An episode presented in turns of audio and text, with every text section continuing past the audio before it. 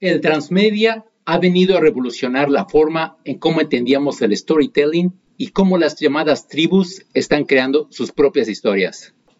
Hola, soy Oscar Barrera, anfitrión del podcast Nuevas Posibilidades y quiero darte una breve introducción de lo que encontrarás en este episodio. Aquí entenderás hacia dónde está evolucionando el storytelling. Es un hecho que las audiencias están cambiando en las formas en cómo consumen historias y las plataformas que utilizan. Y el invitado de hoy ha encontrado maneras de insertarse en ese cambio cultural. Entrevisté a Alexander Nempeke, quien es un experto antropólogo empresarial que se ha especializado en entender las tribus que se forman en torno a las historias de películas. Aquí escucharás cómo con herramientas de la antropología Alexander investiga y encuentra piezas claves de información que sirven para generar más historias para nuevas películas y series de Warner Bros., que es la empresa para la cual trabaja actualmente. Alexander nos comparte de una forma clara y sencilla un fenómeno relativamente reciente de cómo las audiencias o el público se apropia de las historias de películas y las hace suyas, creando sus propias narrativas que fluyen de manera líquida por varios medios, más allá de la pantalla.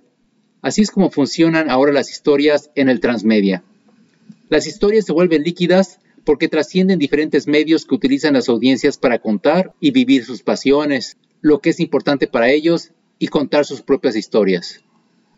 Hoy vemos un público que no es pasivo, que solo recibe las historias de películas o series. Por el contrario, gracias a la tecnología, la historia original adquiere diferentes formas, texturas y direcciones por diferentes medios. El rol de la antropología para Warner Bros. ha sido vital Alexander nos deja ver cómo su rol de antropólogo empresarial como insider y outsider le permite descifrar puntos clave que son de interés para las audiencias, entendiendo así las tendencias para posibles nuevas películas y productos. La entrevista es rica en información.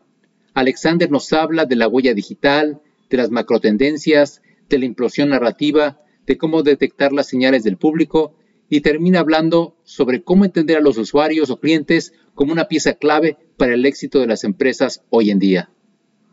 Prepárate para tomar muchas notas porque hay muy valiosa información. Escucha, aprende e inspírate con Alexander Nempeke de Warner Bros. Empecemos.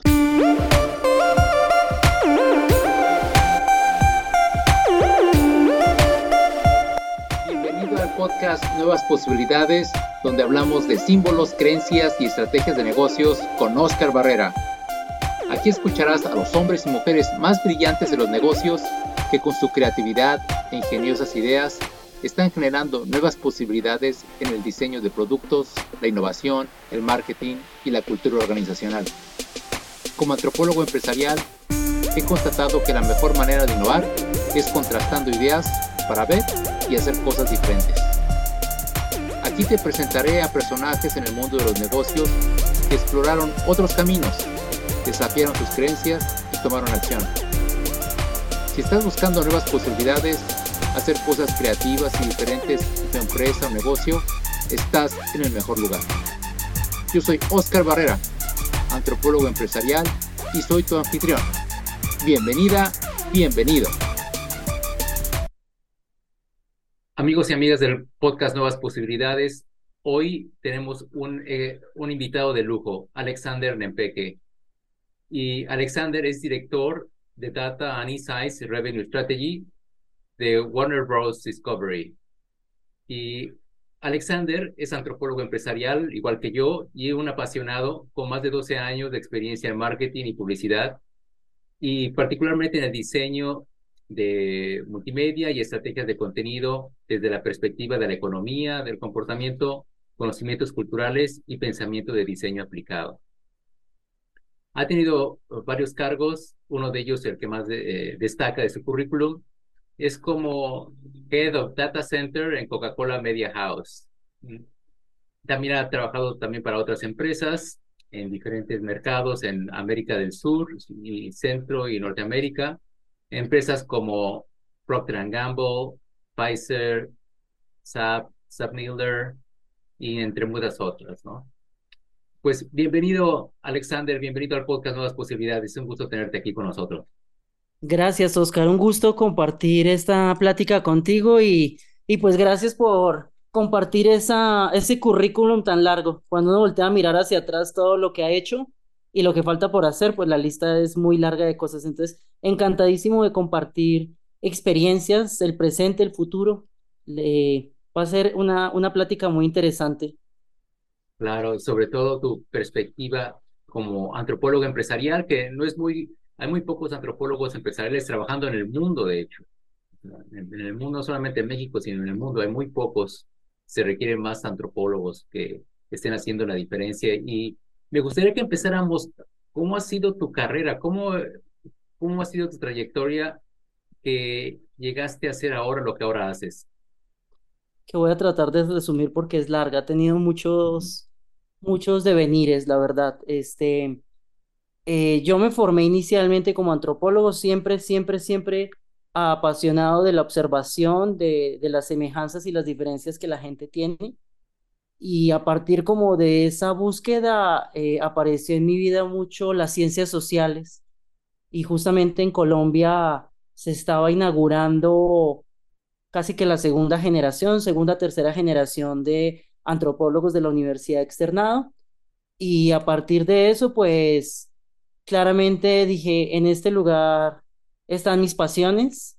Eh, no estaban completas porque ha sido un camino de formación académica y también ha sido un camino de formación aplicada eh, con muchísimos mentores, con muchísimas personas que vienen de otras disciplinas del marketing, del el Integrated Marketing Communications, de la ingeniería, de la tecnología, eh, de las relaciones públicas, de la creatividad. Entonces ha sido un camino en el cual realmente mi carrera es es un resultado de las personas que he conocido en el camino.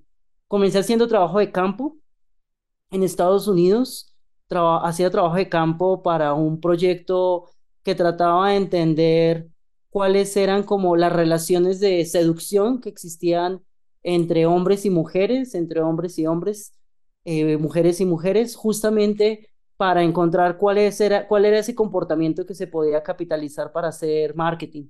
Y ahí fue cuando descubrí el valor de lo que hacemos nosotros desde la antropología y las ciencias humanas para, para enriquecer la visión de la, la visión de los negocios. Entonces casi que es antropología y negocios se volvieron dos conceptos inseparables, dos conceptos a veces incomprendidos, eh, dos conceptos que para la mayoría de los profesionales como que no encuentran mucho sentido, pero eh, afortunadamente hay muchos como, como tú o como yo que tienen estas conversaciones y son escuchadas por muchas personas que no son propiamente de la disciplina y eso nos permite como de cierta forma mostrar el lado humano de los negocios, ¿no? No solamente hablar de consumidor, sino hablar de personas y cultura. Y ese camino me trajo a México hace más o menos ya 10 años eh, trabajando específicamente en áreas de estrategia, la estrategia muy, muy centrada en, en, comportamiento, en insights de consumidor, mezclándola con retos de negocio y con presupuestos de media, con presupuestos de creatividad y pues así se fueron como haciendo,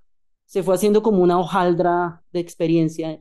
Y así fueron varias experiencias, estoy haciendo un salto para que no parezca una, una respuesta biográfica, pero eh, ha sido un camino de justamente jugar con la antropología y los negocios en diferentes aspectos, eh, de forma muy, muy aplicada y en algunos casos partiendo con personas que nos conocen y en otros casos partiendo en escenarios donde no saben cuál es el aporte que hacemos nosotros como antropólogos. Lo último que dijiste mm, se me hace muy crucial porque es a lo que nos enfrentamos eh, muchos antropólogos en el sector, en el ecosistema empresarial de que pues no se sabe cuál es la el, aporte que hacemos y entonces nos encontramos con, ya no dijera malentendido, sí, ya, no dijera malentendido, simplemente, o sea, tú qué, qué vienes a hacer aquí, ¿no? cosas así, cosas así. Pero ahora me gustaría que aterrizáramos a Warner Bros. Eh, Discovery. Eh, platícanos ahora un poco del trabajo que estás haciendo actualmente. Ok, este Warner Bros. Discovery es una nueva aventura. Eh, yo llevo en esta compañía un poco más de tres años. Es una compañía con 100 años de historia en cada una de sus marcas, como HBO, como Warner Bros., eh, Time Warner, eh, Discovery eh, y muchas de las marcas. Son muchas marcas que están ahí involucradas. Y esta compañía pues nace este año, nace a partir de una, de una fusión, de un merger entre Discovery y Warner Media. Y mi trabajo fundamental ha sido aportar en tres frentes un frente que tiene que ver con el tema de si están cambiando las audiencias, si están cambiando las personas y su comportamiento en la forma en que consumen historias, eh, en la forma en que consumen plataformas, en la forma en que integran esas historias a su vida. ¿Qué puedo hacer yo como compañía para mantener como integrarme a ese cambio, a ese cambio cultural, como a ese nuevo ciclo económico que tiene que ver con la información, con las múltiples plataformas, eh, con las diferentes historias, con diferentes creadores. Eh, entonces, uno de mis primeros pasos fue justamente cómo aportarle a la transformación de la compañía desde un punto A hacia un punto B, ofreciendo nuevas perspectivas y justamente entendiendo los cambios que, vienen. Y eso lleva a dos pasos muy importantes. Eh, un paso que tiene que ver con lo sabemos nosotros en antropología, no solo vale con generar procesos de transformación escribiéndolos en un PowerPoint o haciendo un, workshop o un sprint, sino necesitas generar cierta disciplina y cierta ritualización y cierta narrativa interna que, que permita que las personas comiencen como a, adquirir nuevos elementos y nuevas formas de pensar. Entonces, transformación de las personas comerciales, del producto, obviamente desde una esquinita, porque es una compañía muy grande. Y un tercer punto, que es el punto del mercado, cómo nos ve el mercado. El mercado nos ve como una compañía de televisión y pues eh, realmente somos más que eso, somos una compañía que tiene cines, tiene renta y, renta y venta de películas, juguetes coleccionables, eh, franquicias de más de 80, 50 años que siguen siendo parte como de la vida de las personas, muchas producciones nuevas, eh, mucha creatividad, muchos storytellers eh, de, altísima calidad a nivel producción. Y pues a eso hay que justamente ayudar a buscar oportunidades para que esto se monetice y, los clientes comiencen a encontrarle el valor. Entonces son tres frentes. Eh, el, paradigma de cómo cambia el mercado, cómo ayudar al equipo interno a, a llegar a esos cambios y cómo hacer que los clientes y el mercado vean como el, el, valor agregado que les estamos dando nosotros a nivel de, de, ser una compañía de audiencias y de historias. suena fascinante, suena fascinante, Alexander. Y, y recuerdo nuestra charla previa que tuvimos, eh, me comentabas de que hacías un fuerte uso del storytelling y el transmedia. Y me gustaría que, nos explicaras un poco más sobre eso y cómo lo aplicas en estos tres, tres frentes o, o si quieres nada más enfocar en uno.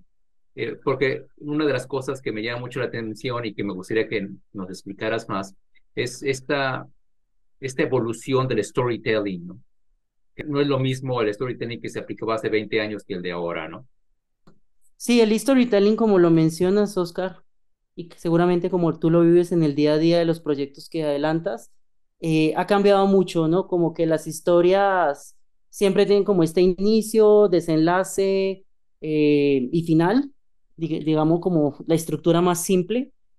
Eh, hay historias más complejas, hay historias cada vez más, más interesantes y más impredecibles de cierta forma, pero el storytelling va más allá de cómo se cuenta una historia en una película o en un libro o en un, o en un cuento o en, o en alguna pieza creativa eh, el storytelling tiene que ver de la forma en que hoy en día las historias se hacen líquidas y como se hacen líquidas comienzan a tener como una metamorfosis dentro de las personas. Entonces, por ejemplo, hay personas que ven los Óscares, que es algo, una de las propiedades que tiene Warner Bros. Discovery.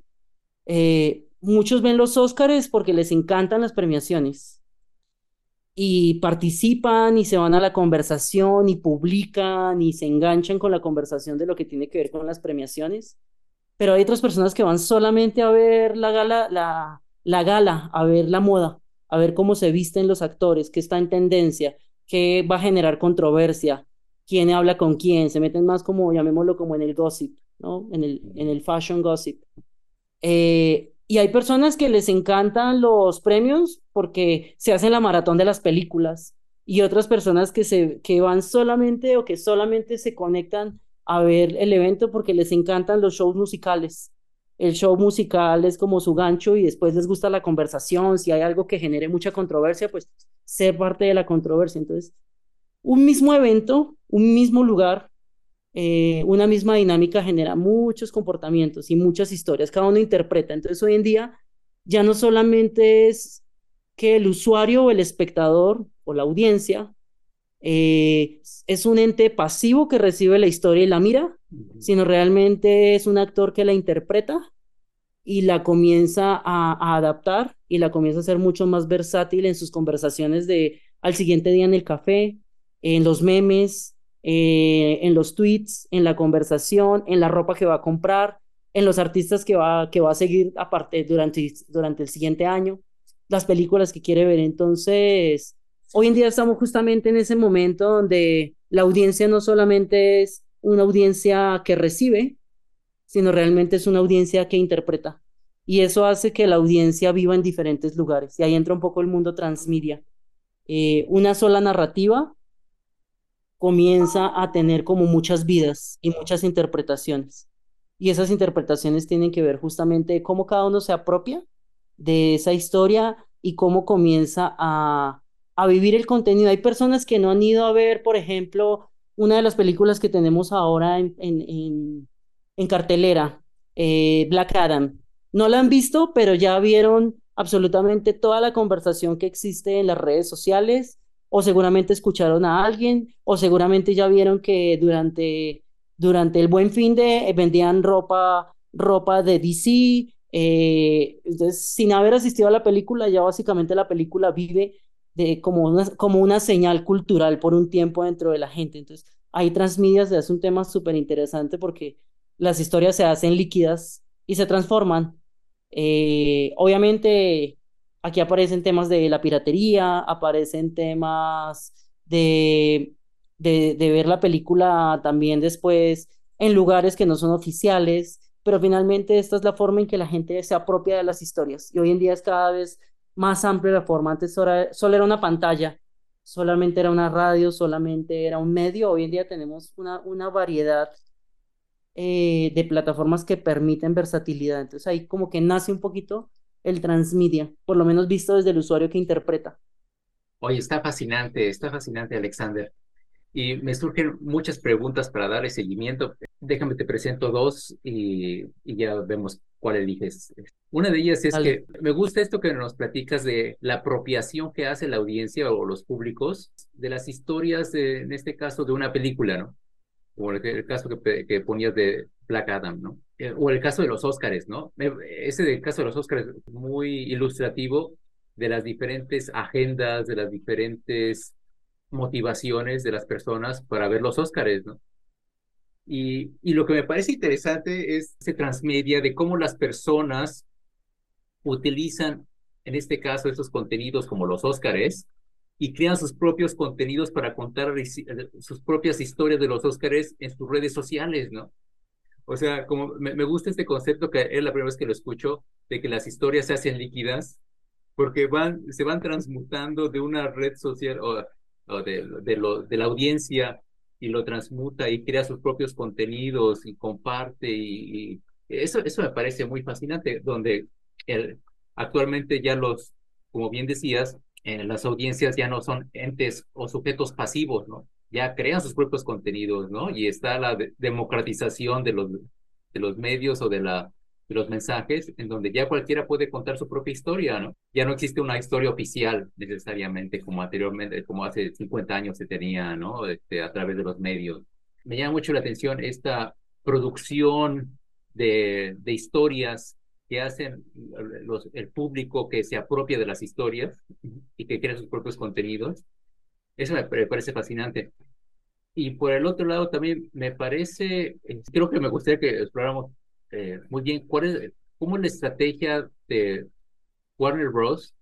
para, forma intencionada, crear historias en diferentes plataformas y crear diferentes formas de, de que el público se apropie de la, de la historia de una película, ¿no? Creo que las historias tienen un lugar muy poderoso en la construcción de la realidad, es decir, la ficción, hay momentos en que de forma muy, de una forma muy profunda, tú dices, hay momentos en que la ficción construye la realidad eh, y básicamente actúas en consecuencia a muchas historias ficticias o a historias reales, pero finalmente son interpretaciones, eh, partiendo del principio de que no existe una realidad única.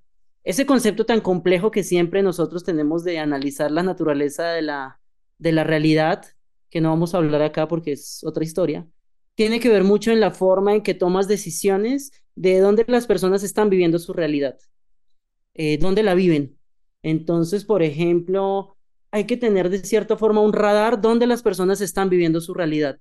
¿Qué se entiende? Hoy en día podríamos hablar como de una macro tendencia para el 2023 y es que existe como una incertidumbre alrededor del mundo incertidumbre económica, política, social, se percibe que hay demasiado ruido, que hay demasiado contenido. Entonces ahí tú tienes que tomar una decisión y decir, ok, solo no puedo, no puedo, me encantaría tomar mis propias decisiones por lo que me gusta, sino que tengo que tomar decisiones por lo que le sé que le puede gustar a la audiencia.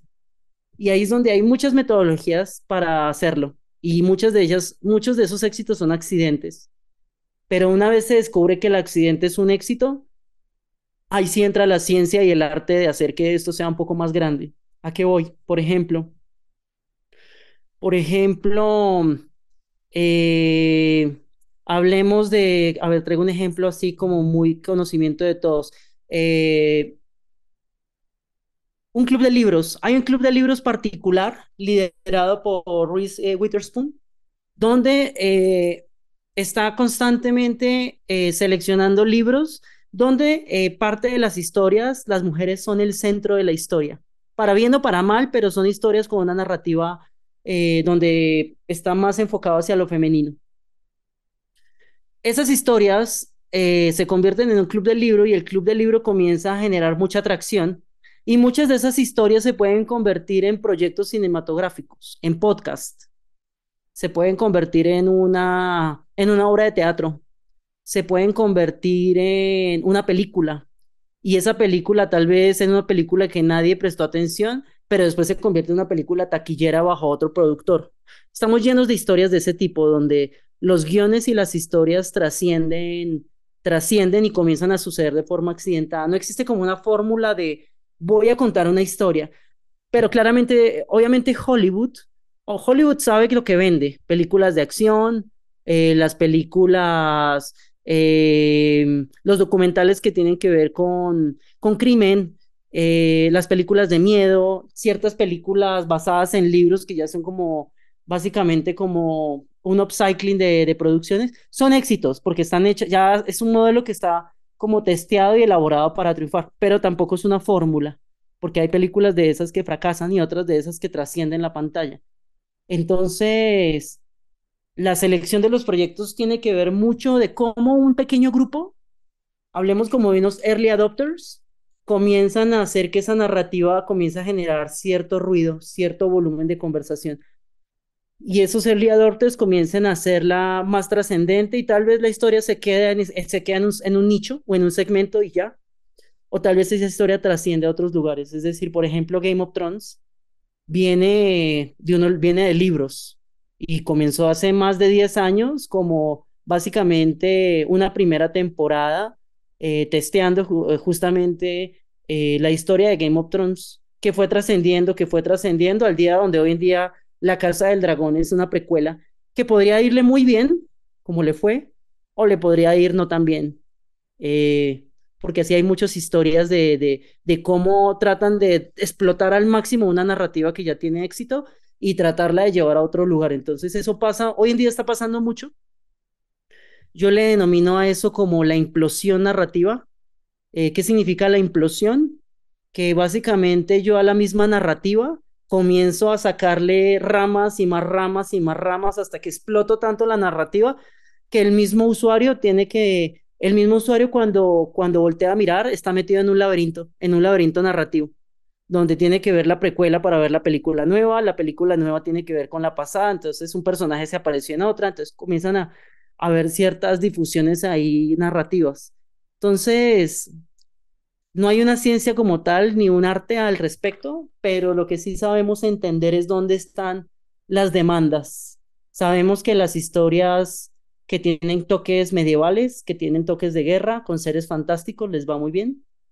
Sabemos que las historias de la vida real cada día, cada día se vuelven más relevantes.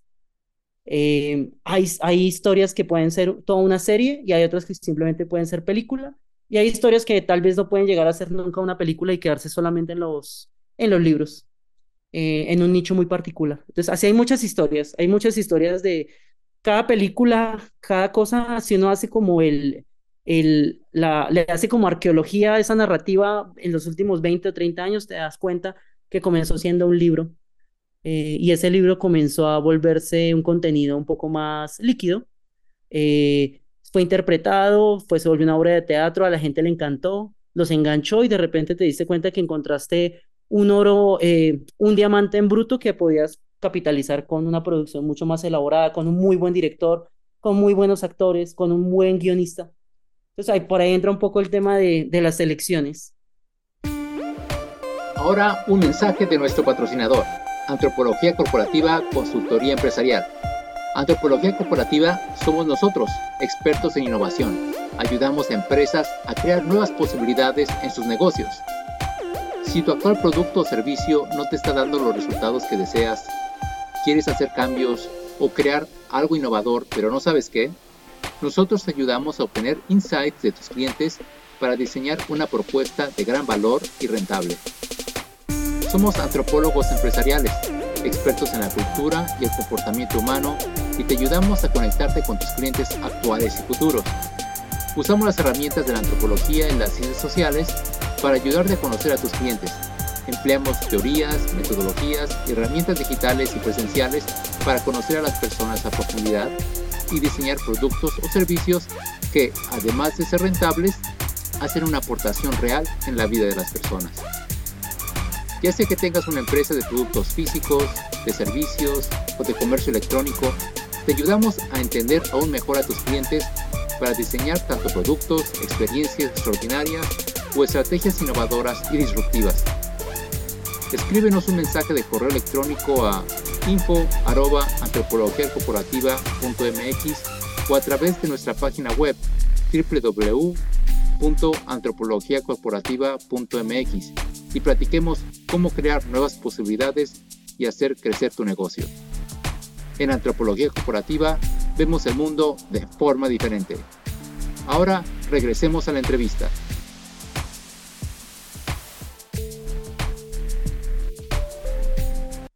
Oye, me gustaría eh, que profundizáramos un poco más, porque eh, definitivamente eres un experto. Decías que muchos del, de las cosas, del, de las películas o de las cosas que se, que se tratan, que se prueban y tienen mucho éxito, ocurren por accidente, ¿no? O sea, no necesariamente son cosas muy planeadas. Pues a mí me, gustaría que nos platicaras un poco más el aspecto técnico de tu trabajo, de cómo es que tú ayudas precisamente a identificar qué, instrumentos o herramientas utilizas para identificar esas señales, ¿no? De que vámonos por aquí. Eh, recuerdo que hace tiempo, bueno, relativamente poco tiempo, estuviste dando una presentación, hablaste sobre identificación del movimiento ocular, algo así sobre este, ciertos eh, anuncios. No sé, me gustaría que nos hablaras, un un poco más del aspecto técnico de cómo tú identificas cuáles son esos puntos clave para desarrollar una historia o más historias de las historias ya existentes que tiene Warner Bros., de algunos de sus productos. ¿Cómo detectar una señal? Creo que hay muchas capas. Esto no es una metodología única.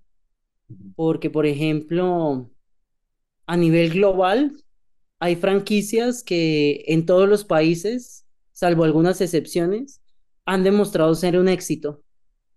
Entonces, los realities, los realities, en el momento que aparecieron estos experimentos del espectáculo hace ya por lo menos unos 15, 20 años, eh, los realities comenzaron a mostrar que a la audiencia le encantaba verse reflejada en personas reales y en medio de lo espontáneo, nada preparado. Entonces, hay realities de pastelería, hay realities de canto, hay realities de baile, hay realities de composición, hay realities de absolutamente muchos temas que tienen que ver básicamente bajo el eje de, de observar. Ahí la pregunta es, bueno, ¿yo cómo decido entre la música, entre la panadería, entre la cocina, entre la en reality de citas románticas? ¿Qué hago? ¿Cómo decido? Ahí entra un poco lo que es nuestra industria y no lo hago yo. Hay un equipo, hay un equipo que realmente se, se enfoca mucho más en esto. Se encarga de analizar eh, pulsos de lo que la audiencia está buscando y cómo está consumiendo. Eh, si hay, por ejemplo, puede ser que nuestra competencia esté metida en el campo de la cocina y ya lleve 10 temporadas haciendo lo mismo y le vaya bien. Entonces quiere decir que si nosotros lo hacemos, puede que entremos a la conversación porque es algo que la audiencia ya quiere, o puede que nos vaya mal porque llegamos tarde a la fiesta. En cuanto a las series y las películas, eh, siempre va a ser una decisión compleja el tema de qué hago. ¿Cuento una película ficticia o cuento una película biográfica o hago un documental, eh, hago una serie de 5 o 10 capítulos, termino, termino la serie al décimo capítulo o dejo que existan puntos suspensivos para que llegue una nueva temporada. Son decisiones muy complejas porque también la, a la audiencia, la audiencia no miente. Si a alguien no le gusta algo, no lo va a ver. Eh, la, gente no, la gente no prende la televisión obligada, la gente no pone la plataforma ni ve su celular de forma obligada la gente consume lo que quiere y es, y cada vez el criterio de decisión es más rápido.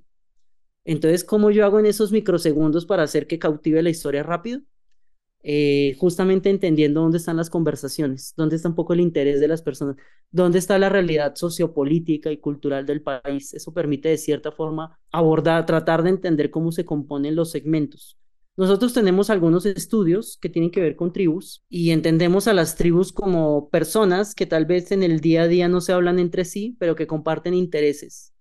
Entonces a mí me encantan, a mí me encantan las peleas entre, entre Goku y Freezer o todo el universo de Dragon Ball Z. Entonces esa audiencia es una tribu que de cierta forma le encanta la animación le encanta ese tipo de animación. Entonces yo voy a tratar de explorar títulos que permitan que vayan como adoptando otro nuevo contenido. Entonces es un tema de entender cómo se comporta el cohort o la tribu y ese cohort tratar de irles sirviendo otros contenidos que justamente les mantengan como la pista de lo que les gusta. Eh, nuestros gustos son como muy amarrados en ese sentido. Y en esos casos tú eres parte de la tribu, tú eh, estás insertado en esos grupos. Claro, aquí, aquí obviamente, en mi caso soy fan de los, yo, ah, soy fan, súper fan de las películas y las series que tienen que ver con libros. Es decir, so, eh, me encanta saber el libro, la historia de cómo el libro se convirtió en película. Me encanta. Eh, soy fan de Dune. Ya es Dune, es la segunda película que se hace, una película que no le fue muy bien, pero nace de un libro es un libro que básicamente es el tatarabuelo de muchas de las películas de ese estilo de gobiernos, de gobiernos espaciales. Y básicamente esa historia es tan poderosa que trasciende a otras historias y a otros autores. Es como, como encontrar un poco el árbol, el árbol de la vida en la narración cuando descubres cómo un libro se trasciende en película. Ese es mi gusto. Pero obviamente trato de no sesgarme. Yo sé que a la gente le gustan las, las biografías musicales yo tal vez no soy fan de las biografías musicales, pero sé que a la audiencia particularmente le gusta. Entonces ahí es un tema de, de buscar un poco la objetividad basándose un poco en los insights, en los datos y en las herramientas. Algo que me llama la atención es que tú me decías que eres, eh, formas parte de esos grupos, entonces te vuelves como típicamente un antropólogo, eres un outsider y un insider, ¿no? Eres alguien que pertenece a la tribu, pero no necesariamente piensa y hace todo igual que la tribu, porque como investigador, pues eres también un, un outsider, ¿no? Un forastero que, que puede ver, tiene la capacidad y la habilidad para ver a la tribu desde fuera, ¿no? Es como preguntarle a un, pez eh, ¿qué piensas del agua? El agua, ¿qué es el agua? ¿no? Un antropólogo sí tiene la capacidad de ver eh, el agua, ¿no? Si nos pudieras platicar cómo en, en esas tribus, cómo tú negocias tu rol y qué te permite ver y qué no te permite ver para identificar esas señales.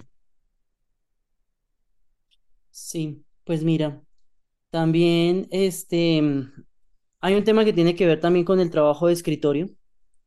Em, hay un momento en el que no tienes oportunidad, eh, que no tienes oportunidad de cubrir el trabajo de campo, no tienes, no chance de ir a la calle, no tienes chance de tener un grupo de personas que te ayude a hacerlo, sino te basas muchísimo en un poco en la huella digital de lo que las personas conversan, lo que las personas dicen eh, y lo que las personas hacen. Eh, casi que entra como todo un universo de diferentes herramientas de captura de información, de sentimiento, de conversación, de huella digital, de interacción, eh, la forma en que consumen, cómo consumen. Eh, eso, eso te da un panorama para entender a las personas justamente en su entorno. Porque aquí creo que más allá como del trabajo, el trabajo tradicional de salir a campo, eh, cada vez es más difícil hacerlo porque cada vez las personas están más en su casa. Y lo que puedes hacer es justamente como buscar un espacio para preguntarles, oye, ¿por qué te gustó ver esta película? ¿Por qué fuiste a, este, a esta, a ver, por qué fuiste esta serie y no a esta otra? Tal vez esos contrastes, pero a nivel, a nivel riguroso de cómo debería ser la etnografía, eh, eso te diría que cada vez es un poco más complicado, pero también tenemos por otro lado beneficios, que es la huella digital que dejan las personas y ahí, y ahí es donde creo que es muy difícil sesgarse porque de cierta forma es la partes de la información para hacer la interpretación, eh, más bien tienes que cuestionar muchísimo el origen de la información. Porque puede ser que puede ser que un contenido haya generado muchísima controversia, pero no sea el contenido más visto por todos. Eh, puede ser que el contenido más visto por todos no sea el contenido más conversado. Y eso pasa con muchas producciones que son de cierta forma como crímenes culposos, llamémoslo así, como cosas que tú no aceptarías que viste con tus amigos, es decir, novelas, novelas de hace 15 años. Eh, tú no vas a andar gritándole al mundo, me estoy viendo esta novela en la plataforma. Eh, pero sí la estás viendo y son novelas de 120, 150 capítulos, entonces no son pequeñas. Entonces ahí es un tema de, de, entender un poco esas señales y ahí es donde la ciencia no se vuelve exacta y creo que es donde entra la oportunidad de ser antropólogo en esta industria, en otras industrias, porque las decisiones de negocio se toman a partir de las personas, pero ¿qué pasa si las personas no las puedes observar en su integridad? no las puedes este, validar su comportamiento en su totalidad. Tienes que basarte más en lo que las herramientas públicas, que es las que tienen absolutamente todos, todas las marcas, todos los anunciantes, todos tienen la misma información de las mismas plataformas sociales. Entonces, ¿cómo ser diferente en un, en un universo donde todos son capturados de la misma forma?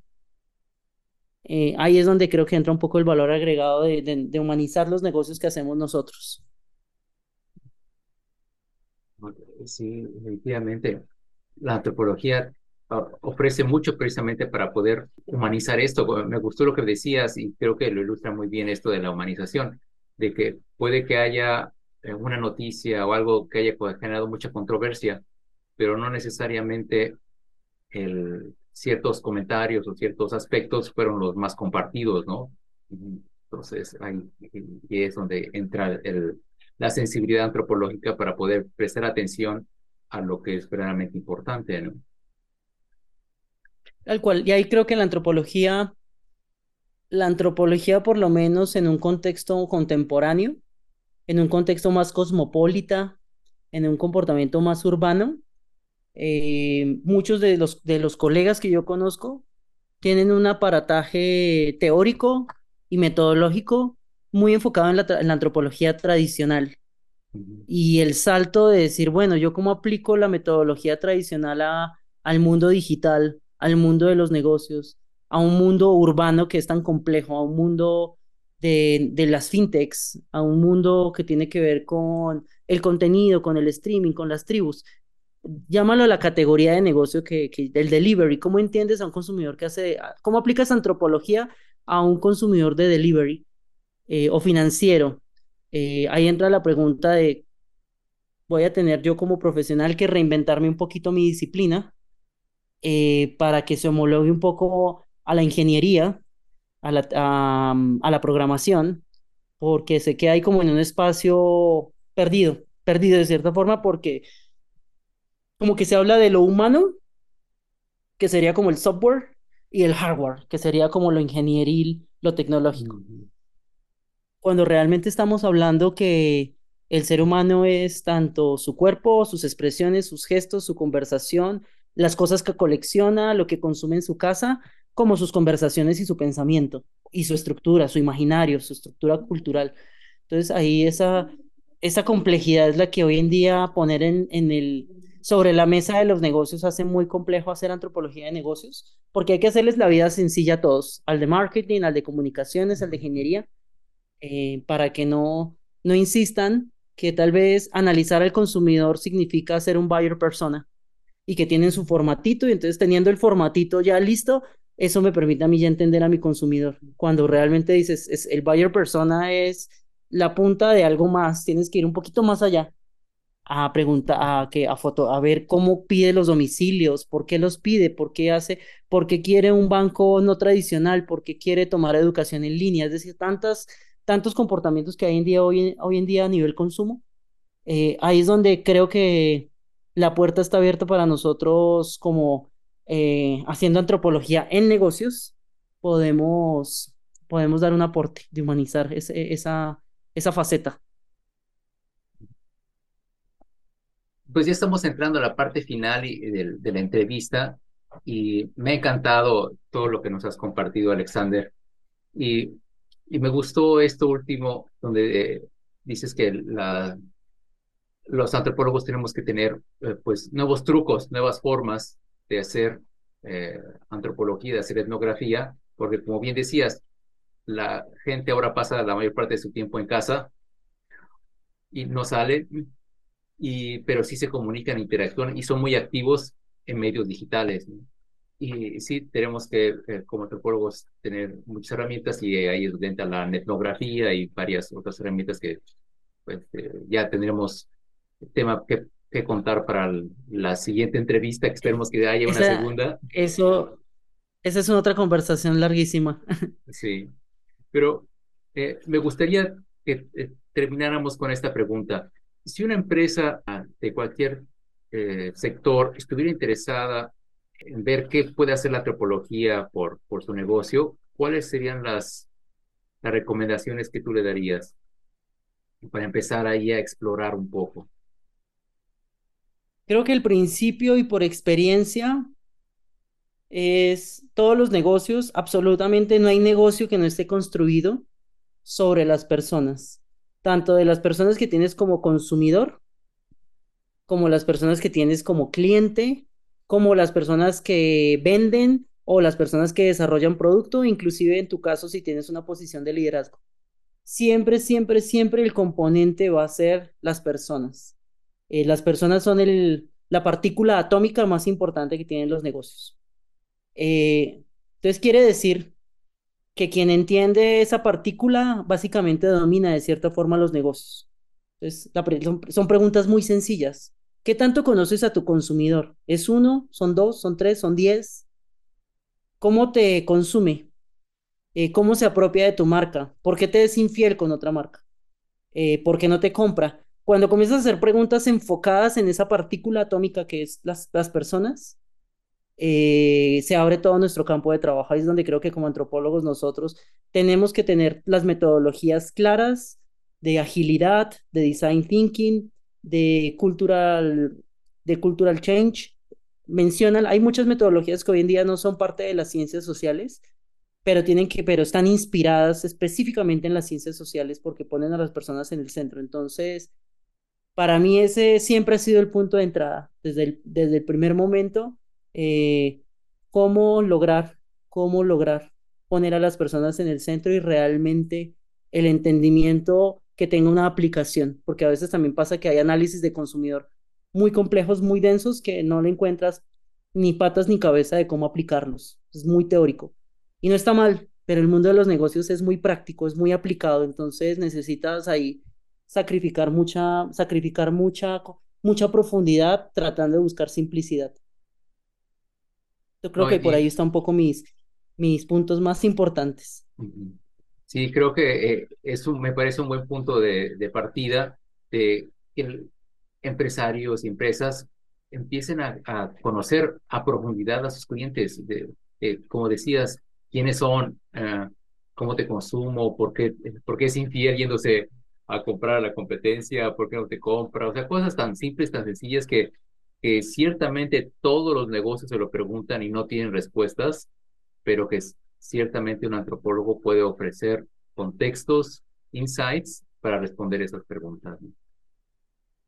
Totalmente de acuerdo. Y ahí creo que, creo que tú como, como colega y como otros colegas es donde hemos encontrado nuestro campo de acción porque nos apasiona justamente encontrar ese punto medio entre la realidad, entre lo práctico y lo aplicativo del negocio que se mueve muy rápido.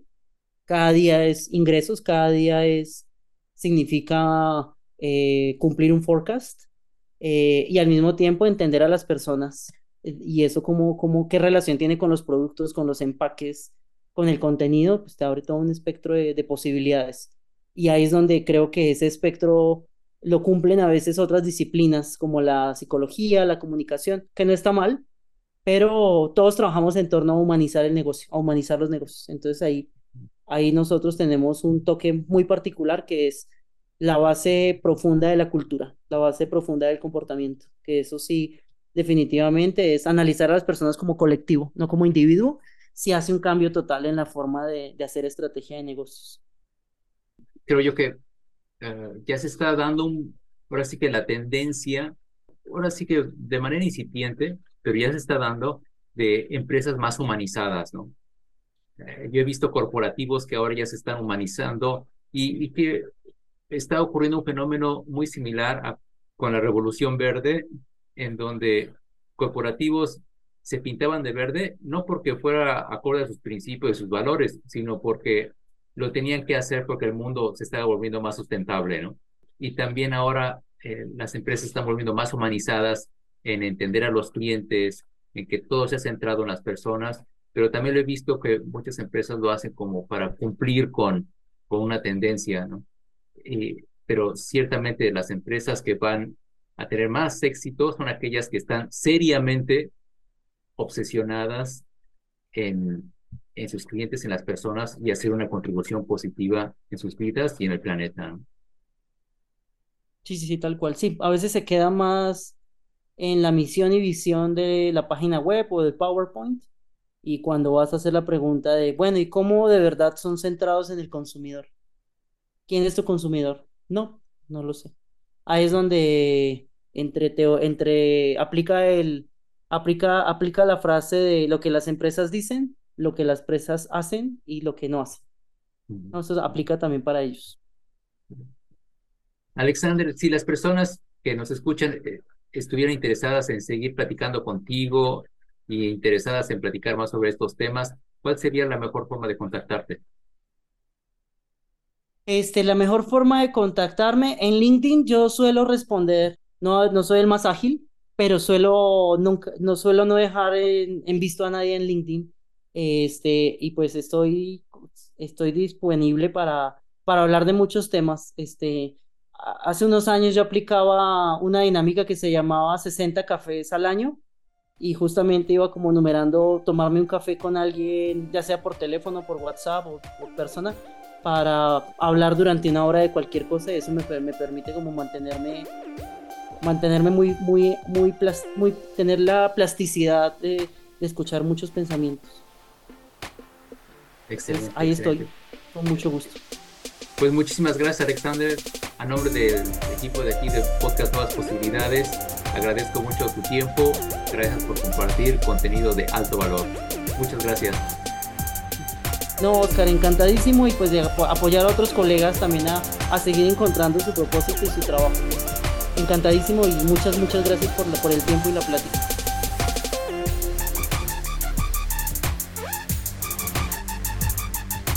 Si te ha gustado esta entrevista, suscríbete ahora al canal para que no te pierdas ningún episodio y cuentes siempre con nuevas ideas y referentes que te ayudarán en tu empresa y vida personal. Te invito a que dejes una valoración y una reseña que me ayudará muchísimo a que el podcast esté mejor rankeado en los buscadores y podamos llegar a más personas para beneficiarlas con los contenidos del podcast. Comparte este episodio, seguramente encontraste mucho contenido de valor. Lo mejor que podemos hacer por nuestros amigos y red de contactos es compartirles información que les ayudará a crear nuevas posibilidades. Te recuerdo, soy Oscar Barrera, antropólogo corporativo, y vemos el mundo de forma diferente. Te adelanto un poco del próximo episodio número 22 con Joan Viñets, un reconocido antropólogo y diseñador en Barcelona, España. Si te interesa saber cómo diseñar productos o servicios tomando en cuenta la diversidad de comportamientos y la cultura de los usuarios, no te puedes perder esta entrevista.